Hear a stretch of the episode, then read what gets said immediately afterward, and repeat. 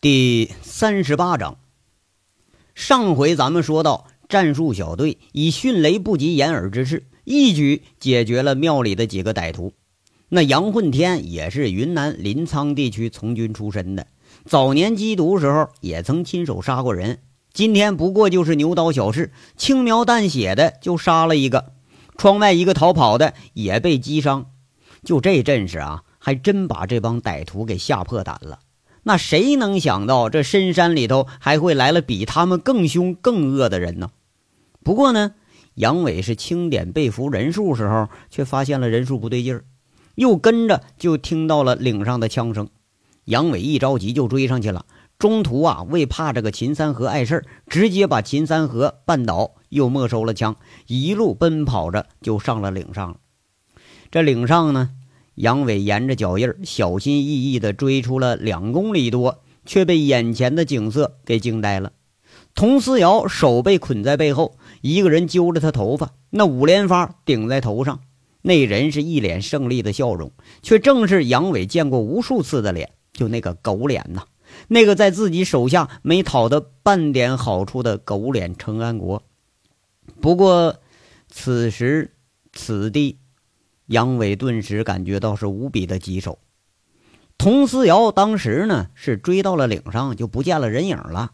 他这就学着杨伟的办法向前找着脚印儿，又是走了一小段路，却不料啊，一不小心，一根冷冰冰的枪管从背后就顶到了他的后脑勺上，缴了他的枪了。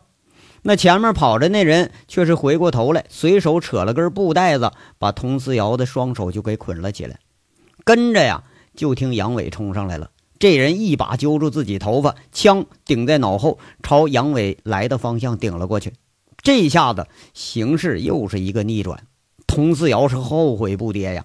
前面那个居然是自己给诱进套子里来的。佟思瑶在大案组处理过若干次人质事件，却没想到有一天自己却成了人质了，而且呀。你说是在这样一个荒山野岭里头啊？刚才那庙里的战斗已经都解决了。这人如果说是狼家的嫡系的话，那肯定要拿自己换狼之勇了。那好不容易才端了狼家的老窝，要是毁在自己手上，那可真是万死都难辞其咎了。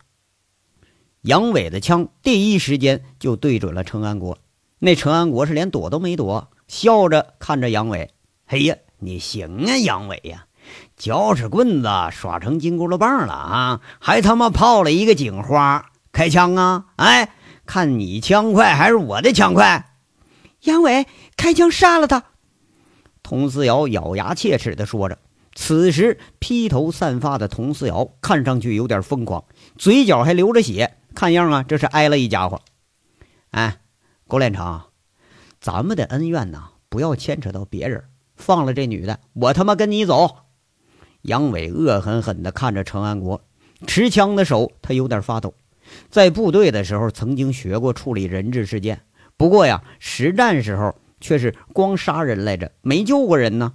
这退役了这么多年，反而是在这里碰上了人质，居然还是吴铁军千叮咛万嘱咐交代说要保护好的人，而且这种情况毕竟不可能说像电影了似的，一枪就要了他的命。就这么远的距离，如果说自己开枪，那需要跨过前面挡着的佟思瑶，准确无误地射入程安国的要害。更难的是，得保证程安国死之前吧，那食指不会动一下这扳机。那零点几秒的时间，足够程安国扣一下扳机的了。难呐，这是谁都不敢轻易尝试的。就狙击手在这种情况下，他都不敢贸然开枪。哈哈哈哈哈！好啊，我还以为啊，我他妈是傻屌。哎呀，我操！你看我傻吗？啊，没门儿！妈的，把枪给我扔了！那个狗脸呐，最了解杨伟这翻脸不认人的德行，看样是根本不上当。狗脸成啊，你他妈的别给脸不要脸！你以为老子不敢杀你是不是？杨伟举着枪。瞪着眼，挑着眉，咬着牙，恶相顿生，声色俱厉。他单手轻枪，看样啊就要开枪了。嘿呀，来呀，来来！狗脸成没想到杨伟在这场面下他还敢发横呢，往佟思瑶背后这么一躲，被揪着头发的佟思瑶吃了痛了，又是后仰了一点这佟思瑶啊，他个子不矮呀，还真把程安国给挡了个严实。却不料啊，形势又是转了个弯儿这次杨伟破天荒的认了栽了。哎，行行行行行，程大哥，我杨伟我认栽了。杨伟瞬间换了个可怜巴巴的样子，把这枪啊，眼看着就扔到了面前。他双手高举着，嘿嘿嘿嘿嘿，他妈的，认栽了就成了，是不是？嗯，老子今天他妈要你命！这小娘们赶上趟了，老子就一起给干了。程安国此时一见杨伟认输，得意洋洋啊，看样哎，这是非得要除之而后快了。别呀，别呀，程程大哥，程大爷，你高抬贵手吧。以前都是我杨伟不懂事儿，我这我给你磕头认罪了啊。杨伟看样还真就是被吓住了，那瞬间脸上一片凄苦，还真就趴地上了，对着佟思瑶和程安国他俩呀，咚咚咚就开始磕上头了。佟思瑶被惊呆了，杨伟的形象一落千丈，这么骄傲的杨伟，他说跪就跪啊。程安国也呆了。自信心瞬间膨胀起来，这恶名赫赫的恶棍不也照样在老子面前跪了吗？这俩人震惊的这功夫啊，就听那杨伟一把鼻涕一把泪开说了：“ 程哥呀，求求你放了他吧！我好不容易找着这么个媳妇，我还没顾上打一炮呢，你这你一枪你就给崩了，多可惜呀！要要不……”要不你留着，你自己个暖被窝也成啊！你你可别真杀人呐！以前我年轻，我不懂事您老就高抬贵手，你放兄弟媳妇一马吧。那佟四瑶啊，给气的是直发抖啊，嘴唇上咬了一个深深的牙印子。程安国一听这话呀，他先是一愣，哎，然后看到杨伟是一把鼻涕一把泪，不像是假的。再一听杨伟这话，看样。还真是怕杀人了，哎！一听之下是哈哈仰天大笑。这恶棍看来也不过就如此嘛！一听杀人你就怵了。在这狼家待了半年多的时间，见的凶恶的人那是多了去了。程安国也练得心狠手辣起来，看样啊，还真是沧海桑田呢。这杨伟毕竟他是个混混，真刀真枪的，还是跟老子差一截。这程安国很得意，在这儿。志得意满呢？呸！你去死吧你！佟思瑶呢，气得骂一句：“你软骨头！”那程安国更是笑的是，呃，前仰后合了，哎，有点是得意忘形了。就这时候，突然发生了变故。那跪在地上磕头如捣蒜的杨伟，右手突然直伸，刚刚只见杨伟哭的是一把鼻涕一把泪，还真就没注意到他那个手去哪儿了。现在。那右手赫然出现了一支枪，就听杨伟断喝一声：“躲开！”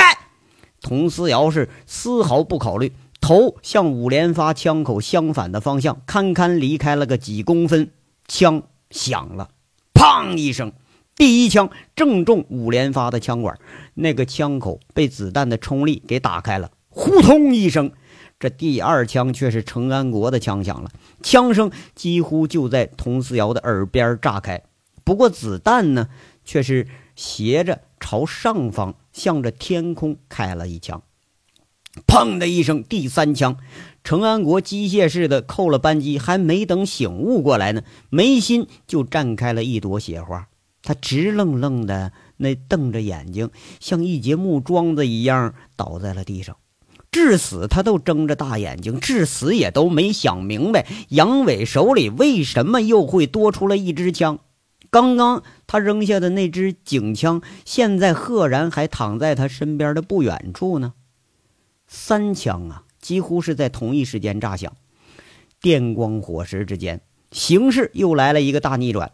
杨伟打出去非常精准的两枪，非常安全的两枪，一枪打偏了五连发的枪管，一枪是直入眉心。现在呢？佟思瑶明白为什么吴铁军会坚持让杨伟来处理这个事儿了。这人为了达到目的，根本他就不择手段，甚至啊，连自己的也不在乎，自己的命他说了不值钱。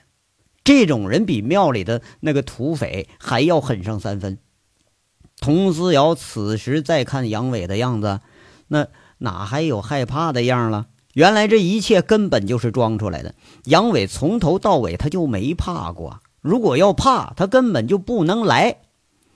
佟思瑶顿时觉着啊，自己有点笨，连杨伟装相他都没看出来，还被那几句话就给激怒了。杨伟呢，缓缓的起身了。刚刚是千钧一发的时刻，杨伟为了掏出插在腰里那只缴获郎志勇的七七式这种手枪啊，他做工虽然一般，但杨伟用过这种枪的准确率极高。而为了拔枪在手，杨伟不得已只得装孙子磕头，迷惑程安国，趁他大笑得意的当会儿啊，拔枪在手，一击毙命。当年在模拟训练场，每天对着挟持人质的画像要开上无数枪。每次只要打偏了，或者打中了画像上的人质，吴铁军就会劈头盖脸的一顿训呐。有时候急了呢，还踹两脚。这时候才觉着老五的良苦用心呐！啊，这一枪出去，那是一条命，而不是画像。尽管这个时候啊，迟来了好多年，自己已经不再是军人了。站起来的杨伟啊，还是觉着自己现在有点像虚脱的感觉。仿佛刚才那两枪已经耗去了自己所有的精气神那佟思瑶啊，有点傻了。他傻傻的看着刚才还凄凄楚楚说浑话的杨伟，此刻像一座山岳一般，又直挺挺的矗立起来了。那个刚刚还不可一世的歹徒，眉心上一朵血花还潺潺的流着血，已经成为了过去时了。快快，杨伟，还有一个朝后山跑了。佟四瑶此时双手背负，瘫坐在地上，努力起来要朝杨伟的方向走。这边啊，全身已经放松的杨伟是吓了一跳。程安国这人是混混里的鬼头，相当的精了，对付自己不应该只有这么一手。他心里一惊，抬眼一扫四周，却是没发现什么异常。再一细看。岭上四周都是碗口粗的松柏，视线被挡得厉害。前方二十米处，一块突兀的山石，杂草丛生。杨伟心里顿时就警觉起来，握枪的手又是机灵一下。就听杨伟又是一副猛然着急的口气，厉声喊着：“趴下！”佟思瑶眼中还没反应过来呢，杨伟手里的枪又响了，砰砰砰，连续几次都射在那个山石上。跟着就见杨伟又朝佟四瑶扑了过来，一把拉着佟四瑶，使劲一推，嘴里还说了一句：“快找隐蔽！”呼通一声，佟思瑶四肢着地，爬着找了一个柏树去掩护，身后这枪又是响了。他回头再一看，却见山石后面伸出一根枪管，枪管里还在那冒着烟呢。刚才杨伟已经发现石头后面有异常了，一时他无法确定方位，几枪啊也没把这人逼出来。关键的时候，藏身在山石后的于右成瞅了杨伟放枪的空当，一枪朝这俩人就打了过去。佟思瑶被杨伟推过一边，而杨伟为救佟思瑶，他慢了一步，铁砂全部都倾泻在了杨伟的身上，就是。佟思瑶的背后，刚才还伟岸的站着的杨伟，瞬间就面朝前栽倒了。五连发的霰弹在他的后背呀、腰里啊开了一二十个枪眼几个豆眼那么大的枪眼啊，已经潺潺的开始流血了，后背是一片殷红。佟思瑶顿时就觉着两眼一黑，他一阵天旋地转，心呐在颤着。手在抖着，胸前像撕裂了一般的疼痛，两行大颗的泪一下就掉下来了。现在他才觉着一个人的力量是多么的渺小。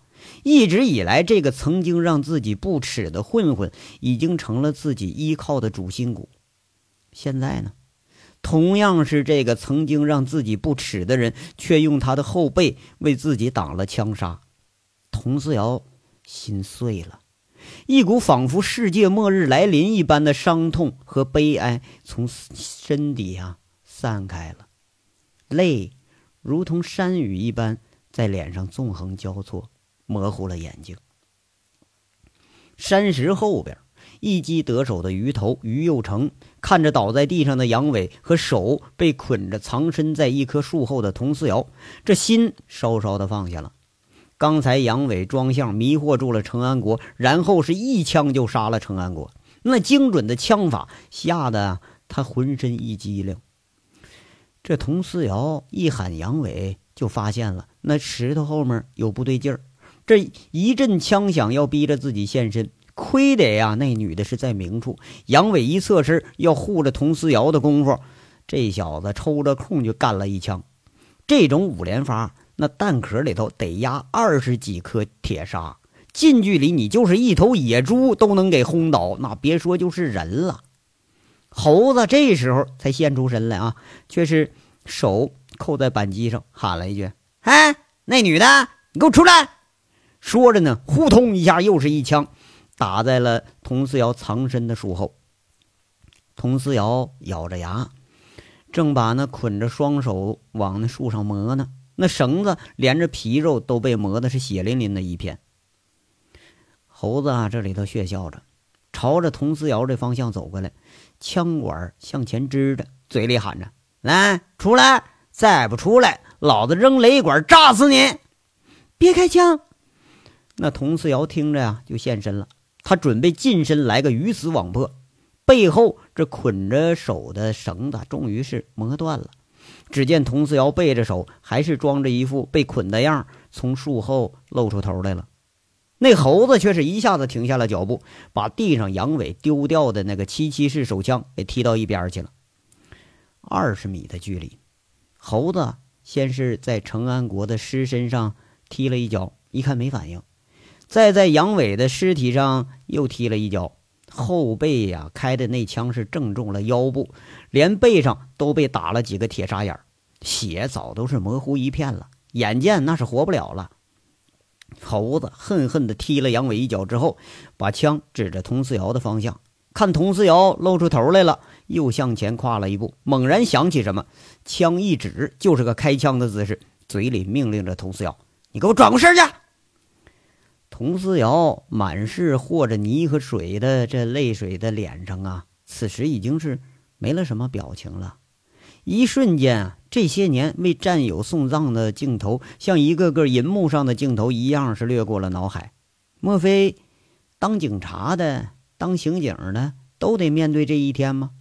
可是总有太多的牵挂，他无法完结，就像父母。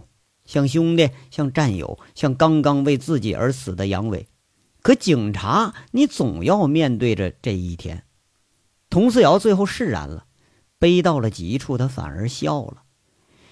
能和这样一个重情重义的男人要死在一块儿，也算是死得其所了。思绪就在那一刹那间，让佟思瑶看淡了生死。就见他又是看着对面持枪的猴子说一句：“开枪吧。”你这辈子注定要在逃亡中惶惶不可终日，这辈子你要做一辈子噩梦。杀了警察，你等着全省、全国成千上万的警察追杀你吧，你等着上刑场吧。开枪啊！你开枪啊！说到最后，佟思瑶措辞越显声色俱厉，反倒是把那猴子吓一跳，他下意识的打了个冷战。这火就大了，骂骂咧咧就说：“嘿他妈的，小老娘们敢训老子，以为我不敢杀你怎么的啊？杀一个也是杀，杀他妈俩也是杀，我他妈……”说着呀，这于有成就平端起了枪，枪声再次响了起来。佟思瑶此时下意识的闭上了眼睛。山下呀，已经回到庙里的秦三河连续听到了几声枪响。杨混天带着三名保安也开始往岭上跑。以杨伟的身手，收拾个把小毛贼应该是手到擒来。现在这还没出现，这肯定是出事了。这章到这儿就说完了，下章稍后接着说。感谢大家的收听。